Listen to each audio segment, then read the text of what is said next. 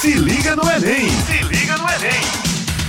Olá, pessoal. Eu sou o professor Tiago Brandão, seu professor de História, e estamos aqui na Rádio Tabajara com o programa Se Liga no Enem, programa de preparação para o Exame Nacional do Ensino Médio, produzido pela Secretaria da Educação do Estado. O programa vai ao ar de terça a sexta-feira, a partir das 18 horas. Então, anota, fala com amigo, fala com amiga, marca esse programa especial para sua preparação. E hoje nós vamos falar aqui de um tema pertinente né, para a nossa sociedade brasileira, para a gente entender o tempo presente, mas também sempre fazer essa reflexão histórica. Hoje nós vamos é, temos um convidado aqui de peso, é o professor Gênesis Cavalcante, que é mestre pelo programa de pós-graduação em Direitos Humanos, Cidadania Política da Universidade Federal da Paraíba, bacharel em Direito, especialista em Direito Penal, Criminologia pelo Centro Universitário Internacional.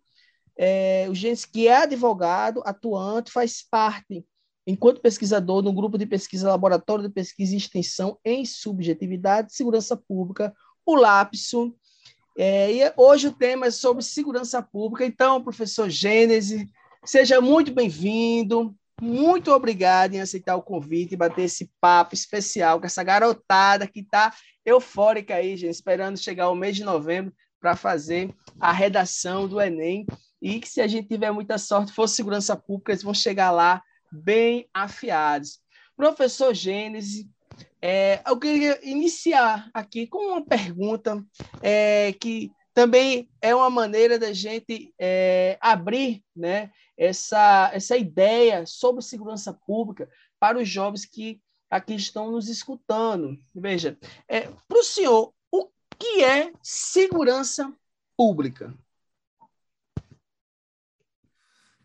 Bom, Tiago, agradeço o convite. É, esse, essa pergunta é uma pergunta que pode ser bastante complexa e abrangente, mas o que a gente pode entender de fato segurança pública de imediato é de fato a sociedade, população em geral é, viver em sua plenitude sem o medo, sem o risco, o perigo é, de algo que venha a lhe acontecer algum mal, certo? Algum mal venha a lhe acontecer. É, dentro de uma perspectiva mais reducionista, é, poderíamos é, reduzir segurança pública a tão somente não sofrer, né, não ser vítima de um crime, é, e crime no sentido mais é, no sentido mais conhecido das pessoas em geral, um crime de roubo, de furto, é, uma lesão corporal, homicídio, enfim, mas parte de uma perspectiva mais abrangente, né, em que segurança pública está é, interligada à saúde, à educação, ao saneamento básico, já que no decorrer da nossa fala a gente vai mostrar que é, todas essas relações, todas essas situações estão relacionadas, certo? Então, você ter direito à saúde, direito à educação, direito ao saneamento básico, a lazer, negado é uma violação à sua segurança, né? É, no sentido mais lato, senso falando, certo? Mais abrangente. Então, há uma perspectiva mais reducionista, que não é a que eu discuto, nem que, né, enfim, eu parto né, é, como pressuposto para discutir esse tema, e uma perspectiva mais ampla, em que segurança se uh, abarca várias, vários outros tipos de direito. É, inclusive, já aproveitando essa pergunta, há uma frase de um sociólogo italiano muito interessante que faz essa relação, em que ele afirma que não precisamos é, de mais segurança, nesse sentido é, mais estrito, mas de garantir, de, precisamos de, de segurança dos direitos, ou seja, precisamos garantir mais direitos a toda a população. O nome desse autor, sociólogo, é Alessandro Barata, certo? Então, não precisamos de mais segurança, mas de segurança e, de, e sim mais de segurança dos direitos. Dos direitos. Perfeito, professor. Eu gostaria, assim, de trazer uma outra inquietação que certamente deve estar aí é, rodopiando a cabeça dos nossos jovens. Né? Por que, que a gente liga tanto à questão né, de segurança pública a um poderio, é, diria assim, bélico né, das nossas forças de segurança. Tá? Eu, eu, eu creio que o, o professor é, é, também tenha essa, essa reflexão né, acerca de um, de um problema, é uma, é uma ferida ali em São Paulo, né, que ficam ali tentando até toda hora joga bomba, é, é, é, prende, né? A questão da Cracolândia, né, que é tão conhecida em São Paulo, na maior cidade da América Latina. Por que, que o estado de São Paulo, né, que tem um recurso maior também né, do, do Brasil, investe pesadamente na sua, no seu corpo militar, né, da sua polícia militar? Mas é um problema que todo ano você vê ali de, de três, três meses, sempre vai estar na tela essa questão com, com, em relação à Cracolândia. E aí eu já deixo a premissa da gente entender essa tal de segurança pública armada e essa guerra, né? Essa, esse mito da guerra contra as drogas. Como é que você consegue trazer para nós essa, essa, reflexão, professor? Importante que você pontuou, né, em relação a denominar Cracolândia, certo? É, em que já parte, né, enfim, a própria denominação já, já, uma, já traz uma, toda uma carga simbólica, né, e de, de efeitos de violências contra aquelas populações que ali estão. Um primeiro ponto que você já levantou é porque o estado de São Paulo, o estado economicamente falando, no nosso país mais rico, continua tendo esses problemas. E aí a gente parte de duas questões. Primeiro, ele é o mais rico, mas o mais rico para quem? É um dos estados também mais desiguais, certo? Segundo, demonstra que há uma opção política em continuar tratando aquelas pessoas, aquelas populações daquela forma, com violência, com brutalidade, com negação de direitos. Então, não é falta de dinheiro para investir em outras políticas, mas sim uma opção política em continuar violentando aquelas pessoas. E aí, no decorrer da nossa fala, a gente vai falar quem são essas pessoas. É, então, a grande questão, o grande ponto, a gente já iniciou, né, enfim, falando sobre isso, é, é entender que não é com mais violência, não é com prisão, com prisões, que a gente vai resolver esse tipo de situação. A política de drogas no nosso país, é, não só no nosso país, mas, enfim, é, estabelecida em boa parte dos países ao redor do mundo, é, principalmente importada pelos Estados Unidos, mas que aqui também assume contornos bem diferenciados, é, é de combate, é de guerra às drogas. E aí, um primeiro passo, de forma é, que aqueles que estão nos escutando saibam, não existe guerra às drogas, né? Então, quando se falar em guerra às drogas, coloquem aspas. Existe guerras contra existe guerra contra determinadas pessoas. E aqui a gente está falando de pessoas que moram na periferia, pessoas que são negras, pessoas que são pobres. Então, é, isso com base em dados estatísticos, com números. Quando a gente vai analisar as pessoas que estão encarceradas, e a sua grande maioria em relação ao tráfico de drogas, em relação à questão de drogas, são pessoas que vieram da periferia, são pessoas negras, certo? São pobres. Então, a política de guerra às drogas, ela tem um corpo a perseguir, um corpo a combater. E, na sua esmagadora maioria, é um corpo que vem da periferia, é um corpo negro, certo? Isso eu não estou falando por falar, são dados estatísticos. Há, é, geralmente era anualmente, enfim, há, um, há balanços que às vezes passa de ano em ano, mas é, feito pelo Departamento Penitenciário Nacional ou pelo Infopem, que é o levantamento de informações penitenciárias, que vão trazer dados estatísticos para mostrar quem é que está sendo preso, certo?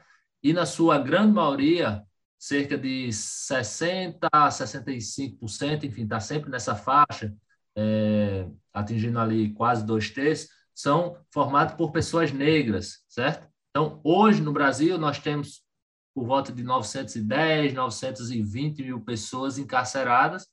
É, em relação às mulheres, cerca de 60% são relacionados ao, ao tipo penal de drogas, né, ao crime de drogas, em relação aos homens, está ali girando em torno de um terço. É, é, um, é uma particularidade que vale a pena vocês levarem, né, é, lembrarem que, em relação às mulheres, cerca de dois terços das mulheres presas são, estão presas pelo crime de drogas, certo? Então, dentro dessa especificidade que a gente já falou, a mulher também ela é mais encarcerada pela essa questão da política de guerra às drogas, que mais uma vez reafirmo não há guerra às drogas, mas contra pessoas, mais especificamente pessoas pobres e negras. Perfeita explicação, professor. Eu espero que os nossos amigos ouvintes né, estejam atentos, anotando, porque as informações que o professor está nos trazendo são preciosas e vale aí um projeto de intervenção na sua redação. São muitas informações importantes e pertinentes, tá? Professor, eu gostaria de trazer uma pauta que saiu, inclusive, da agenda, né? Mas é, certamente é, sempre volta, porque é vendida enquanto uma solução para essa, essa, essa população que a gente vai falar ainda aqui, população carcerária, mas como uma solução, inclusive solução para o crime, né?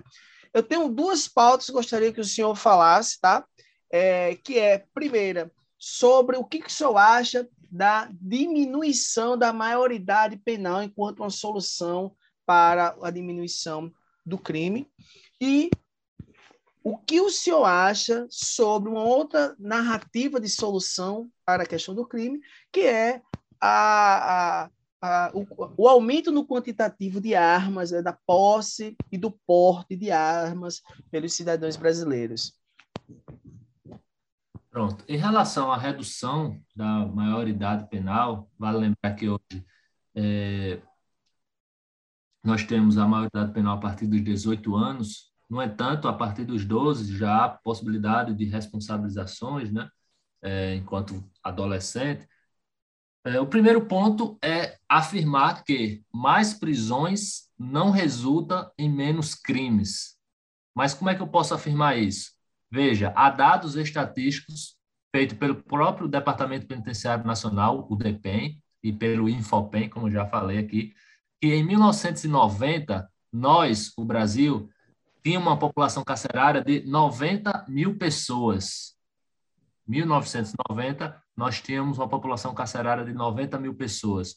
Hoje, 2022, a nossa população carcerária gira em torno de 910, 920 mil pessoas, certo? Então, há um aumento aí de um pouco menos de mil por cento é, é, na nossa população carcerária. E aí eu pergunto, houve redução da violência nesse período? Houve redução da sensação de segurança? Houve aumento da sensação de segurança nesse período? É justamente o contrário, certo? Outro ponto que os pesquisadores e estudiosos na área vêm colocando é não diminuiu o número de crimes, aumentou, né, é, enfim, a, a sensação de segurança diminuiu e há pesquisas que demonstram de forma muito clara que é justamente nesse período de grande encarceramento no nosso, no nosso país que facções como PCC, Comando Vermelho, são criadas ou são fortalecidas justamente na perspectiva inicial de se formar grupos para garantir os direitos dele dentro das prisões que estavam ficando superlotadas e que posteriormente vão ganhando dimensões maiores, vão justamente se aproveitar desse grande encarceramento para se autofortalecer, para se tornar uma facção cada vez mais forte. Ou seja, além de não diminuir o número de crimes, de não melhorar a sensação eh, de segurança, a gente tem justamente o contrário, a gente tem um fortalecimento das grandes facções no país. Eu utilizei essas duas como exemplo, é, mas que é algo que pode ser utilizado numa redação, né, no Enem, que é algo mais conhecido. Então, prisão não reduz é, violência nem crimes. Inclusive, o professor, só para deixar uma dica aqui de filme que você está falando, sobre a politização dentro né, da população carcerária. E tem um filme muito interessante, pessoal, que é o 400 contra 1, uma história do crime organizado. É, é perceber por dentro né, o que o professor está trazendo aqui, ou seja, a ausência do Estado fez com que a própria população se organizasse em facções e deliberassem aí, enfim, diversas é, é, ações ofensivas contra é, ou melhor, a favor dos seus interesses, colocaria assim. Então, professor, é, é, por favor, continue. O senhor estava falando sobre a questão do cárcere e tem a questão do, do armamento também, que a gente gostaria de escutar o senhor aí. Certo. Então, é, só para concluir o pensamento é, anterior, é, não vai diminuir a, a violência, o número de crimes. É, uma outra questão é que a, a, as nossas prisões, a gente vai falar mais para frente, é simplesmente ilegal, né? Todas as nossas prisões, situações que as pessoas vivem lá encarceradas, é, são é, vivem numa, numa situação de ilegalidade contínua, inclusive reconhecida pelo próprio Supremo Tribunal Federal, que pontuou que o nosso sistema carcerário ele é inconstitucional, certo? É, então, só vai piorar. Colocar adolescentes, no caso, reduzir a maioridade penal, 16, alguns falam até 14, é, só vai justamente dar mais poder para as facções que já lá estão instaladas, certo? E os direitos daquelas pessoas não serão respeitados também, então vão estar misturados com todas as outras pessoas que estão encarceradas, seus direitos serão violados e aquelas pessoas que ali entrarão sairão pior, certo? Então a situação só vai piorar. Em relação ao porte, posse de arma, é, é, é a grande complicação, é, porque trago uma perspectiva mais, é, vamos dizer assim, eu acho mais sociológica da, da questão, e que a gente vive numa sociedade historicamente marcada por violência, certo? É, então, há uma perspectiva, certo? Em que alguns defensores da ideia colocam que uh, nos últimos anos há, houve uma redução de número de homicídios no país, certo? Então, se a gente fizer um estudo nas últimas, na, nos últimos anos, alguns anos há uma diminuição, outros anos há um aumento. O que os estudiosos e estudiosas falam muito sobre isso é principalmente relacionado às facções. Quando a gente tem grandes conflitos de facções, o número de homicídios aumenta. Quando essas facções se estabelecem, acabam se hegemonizando naquele local, há uma diminuição. Então, não é muitas vezes pela ação do Estado que há essa diminuição.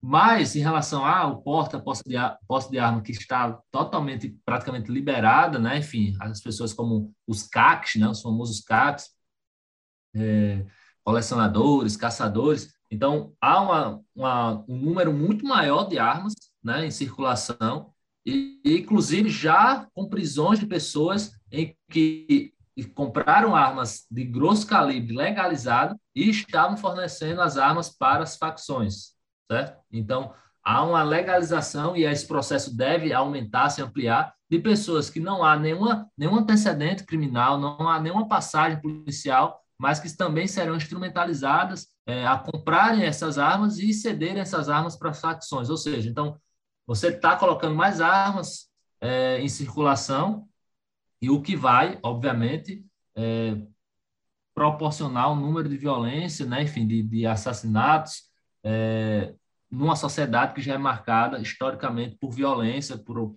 por execuções, enfim. Então, dentro dessa perspectiva, há, há uma, uma possibilidade muito grande em que essas armas, né, enfim, esse número maior de armas numa sociedade marcada por extrema violência, é, venha a contribuir com o aumento dessa violência. A título de exemplo, a violência doméstica, certo?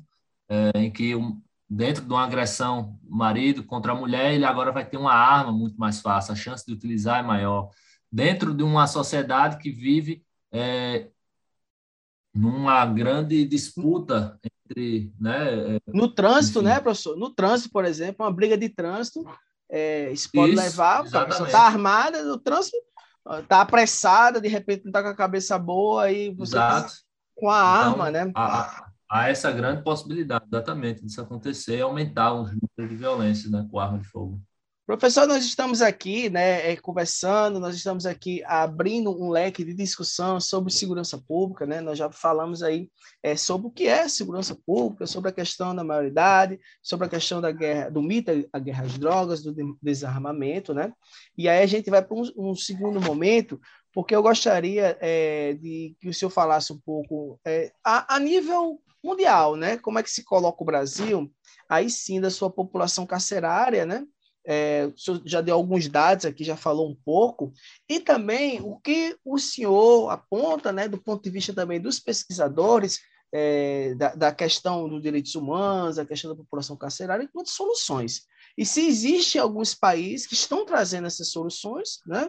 se, por exemplo, e aí eu deixo aqui uma, um pouco é, é para mexer mesmo, tá? Com a sua fala, se, por exemplo, a privatização é um recurso é, interessante para isso, tá bom? Antes, eu vou é, convidar mais uma vez aqui os alunos, tá? Porque estamos aqui na Rádio Tabajara com o programa Se Liga no Enem Paraíba, uma iniciativa da Secretaria de Estado da Educação e da Ciência e Tecnologia para apoiar a preparação para o Exame Nacional do Ensino Médio na Paraíba, gente. Então, ó, vamos lá, pessoal aí que está a todo vapor em busca de concretizar esse objetivo, essa meta no projeto de vida de vocês. Estamos aqui falando da temática sobre segurança pública com o professor Gênesis Cavalcante. Professor, a palavra é sua. Veja, em relação a é, soluções, eu acho que o primeiro ponto, como a gente já falou um pouco, é que da nossa população carcerária, cerca de 920, é, 910 mil pessoas está girando, girando em torno desse, desse quantitativo, a gente pode colocar aí é, pelo menos um terço dessa população carcerária, o que é muita gente, certo? De 900 mil pessoas, né? Um terço é, são milhares de pessoas, são relacionadas ao delito de drogas, certo? Então, a gente tem inúmeros países, inclusive os Estados Unidos, que iniciou, né, vamos dizer assim, com essa política de guerra às drogas, entre aspas, é, que vem em inúmeros estados é, descriminalizando, enfim, permitindo, inclusive, o uso recreativo da cannabis, né, um exemplo, que é, um dos, é a principal é, droga ilícita que encarcera no nosso país, né? Tá entre, a, a, acredito que dentro do, das pessoas encarceradas, a, a maior responsável pelo encarceramento é justamente a, a cannabis. A gente tem diversos países, Portugal, Uruguai, Holanda, enfim, mas a título de exemplo maior, o próprio Estados Unidos vem descriminalizando. Há essa perspectiva aqui no, no país, é, pelo menos para uso terapêutico, enfim, a gente entende que a, a ideia é descriminalizar no futuro, é, no geral, é, numa perspectiva de que a questão das drogas ela deve ser tratada numa perspectiva de saúde pública, certo? E não numa perspectiva de segurança, de encarcerar. Porque, como eu falei, quem é periférico, quem é negro, vai preso. Quem é de classe alta, classe média, branco, ele não passa por essa situação, certo? Ele é, no máximo, considerado um usuário, não vai ser preso, certo? Então, não há uma guerra às drogas, mas é uma guerra contra determinadas pessoas.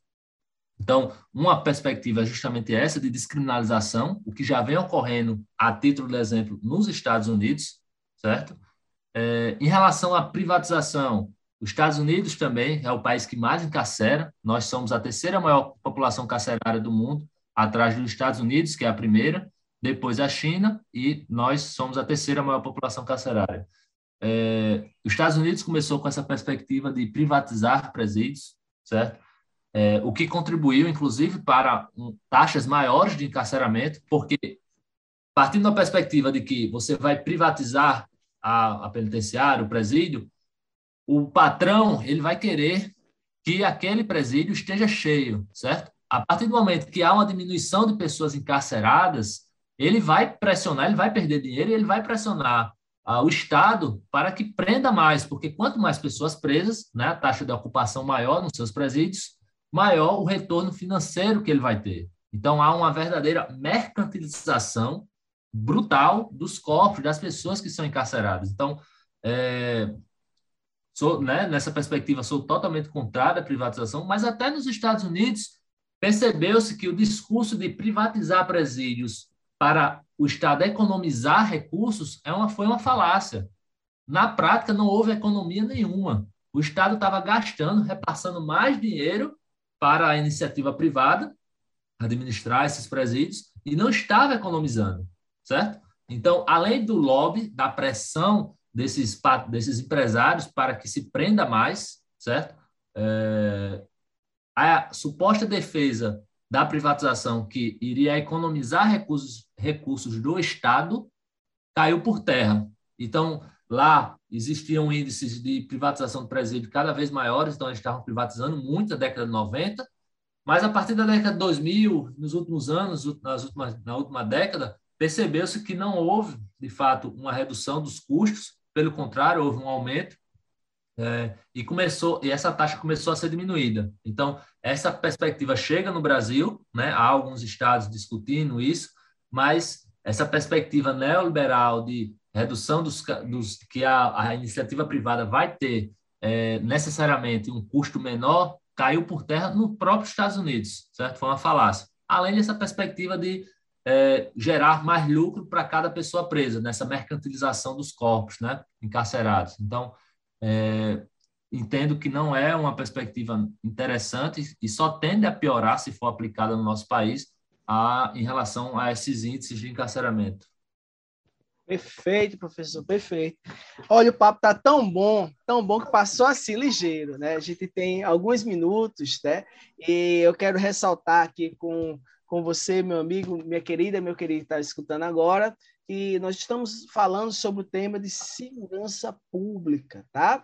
E esse é um tema pertinente, abrangente, porque como o professor bem retratou, segurança pública não quer dizer armamento, segurança pública quer dizer condições mínimas de uma efetivação da cidadania, dos direitos, né? E aí, é educação, é, é atendimento à saúde, é atendimento é, da habitação, né? É você ter lazer, é você ter condições de trabalho. Então, tudo isso, né? Eu acho que a gente já entendeu, a gente já alargou aqui, o professor já alargou nosso, a nossa é, é, essa informação com tudo que ele trouxe. Professor, é, a gente está falando aqui para jovens que estão aí no Enem, né? Jovens que vão que estão aí é, concretizando esse, esse momento do projeto de vida deles que, e que estão aí também se preparando para fazer uma redação. Então, numa situação né, é, de o senhor sugerir alguma coisa para eles, caindo aí o tema sobre segurança pública, né?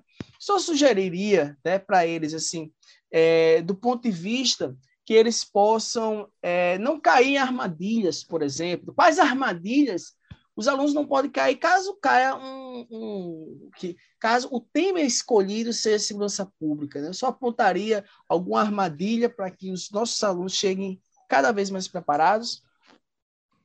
Então, Tiago, eu não sei se necessariamente armadilha, mas em termos de dicas para colocar em redação, números, estatísticas são bastante interessantes, porque mostram que o aluno, a, a aluna, tem domínio sobre aquele assunto. Então, deixar de forma muito clara que prender mais não vai reduzir a, o cometimento de crimes, e aí utilizar dados estatísticos, como eu coloquei, o próprio Departamento Penitenciário Nacional, o DEPEN, coloca que em 1990 a gente tinha 90 mil pessoas presas. Hoje, 2022, são 920 mil pessoas presas. Não houve diminuição da, do cometimento de crimes, né? da melhora da sensação de, eh, de segurança. Então, é, deixar isso de forma muito clara, deixar algo bastante claro, que é bastante evidente na sua redação, que essa, esse encarceramento recai sobre determinados indivíduos, pessoas da periferia, pessoas pobres, pessoas negras, pelo menos, né, enfim, em torno de 60, 66, 63% das pessoas pre, presas, encarceradas, esse dado ele varia um pouco, mas está ali entre 60, né, 65, às vezes um pouco mais, é, são negras, certo? Na sua grande maioria também são pobres, são analfabetas, certo? Muitas vezes só sabe ler ou escrever. Então, a prisão, ela tem um grupo preferencial. Então, deixar isso muito claro com esses dados estatísticos, não é algo só por falar. Então, deixar isso muito claro que prender mais não reduz violência, não reduz a prática de crimes e colocar esses dados estatísticos. Eu acho que vai deixar a sua redação é, muito densa e mostrar para quem está lendo, né, o avaliador, a avaliadora, que você tem domínio sobre esse assunto, que você tem uma perspectiva crítica sobre esse assunto. Perfeito, professor. Eu gostaria de deixar uma sugestão aqui para meus amigos, meus amigos que têm aí é, o recurso, né, de entrar é, no streaming né, da Netflix, tem um, um documentário, é 13 terceira emenda, né, professor? O professor com certeza já viu, e é um documentário que vai falar do espaço do contexto dos Estados Unidos, mas que, de certo modo, serve para pensar segurança pública. Uma vez, pessoal, que, é, quer queira ou não, é, os Estados Unidos é referência em muitas coisas e essa política de segurança pública, felizmente ou infelizmente, enfim, também. Então tenhamos aí em mãos esse documentário, 13 terceira emenda, tá lá na Netflix, dê uma olhadinha que vai ajudar aí bastante vocês. Professor Gênese, mais uma vez, meu muito obrigado ao senhor que já foi meu colega de turma na graduação de História, né? Coisa boa aí, reverberou pelo campo jurídico, eu estou aqui na licenciatura, e você fazendo licenciatura aqui também, né? Então, meu muito obrigado por aceitar o convite, viu? E, e que bom tê-lo aqui agora como companheiros, né? É, na formação, na educação aí dessa moçada que vai fazer o Exame Nacional de Ensino Médio. Se eu quer deixar alguma palavra, quer deixar alguma coisa, eu posso. É... Só agradecer mais uma vez o convite é, e desejo a todos e todas que vão fazer a, o Enem uma boa prova. Show de bola. E esse foi o programa Se Liga no Enem, na Rádio Tabajara. O programa vai ao ar de terça a sexta-feira, pessoal, a partir das 18 horas. Então, fiquem ligados. Valeu! Se liga no Enem! Se liga no Enem!